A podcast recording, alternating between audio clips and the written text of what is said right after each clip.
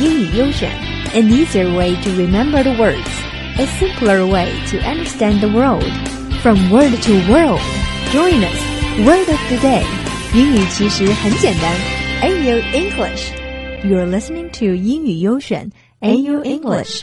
Hello，大家好，今天我的声音有一点点不一样，先跟大家道个歉。知道它为什么听起来如此有磁性、如此 sexy 吗？是因为我有一点点小小的发烧跟感冒，但这怎么会减退我想跟大家聊天的热情呢？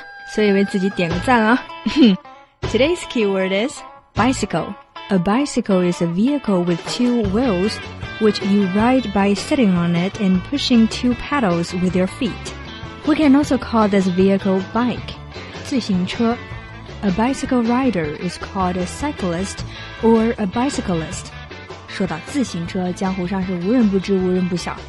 它上可以参加国际大赛，下可骑车去市场买菜。那这个人类最伟大的发明之一，到底是由哪位天才哥哥发明的呢？话说，在很久很久以前，long long time ago, a German guy called Baron Karl von Drais invented the first human means of transport to use only two wheels. People call it dandy horse or running machine. 但是呢，这个是 the dandy horse is made of wood。在此后的几十年中。来自英国、法国等各地各路好汉发明家们各展神通。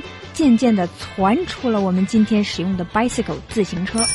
在这个漫长的过程中，各种形状的 bicycle 纷纷登场，前轮大的、后轮小的、车座高的、入天际的、车座紧贴大地的，you name it。自行车的演变史充分地证明了 human beings are very creative。However, the super bicycle we're talking about today is not just a bicycle anymore. 它是一个手电筒，也是一个充电器。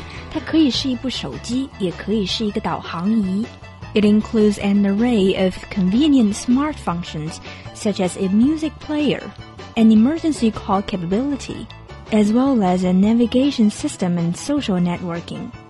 It can also act like a super health tool, allowing the cyclist to monitor different health indicators. The bike is designed to look like a bird in flight boasting a high level of fashion as well as functionality。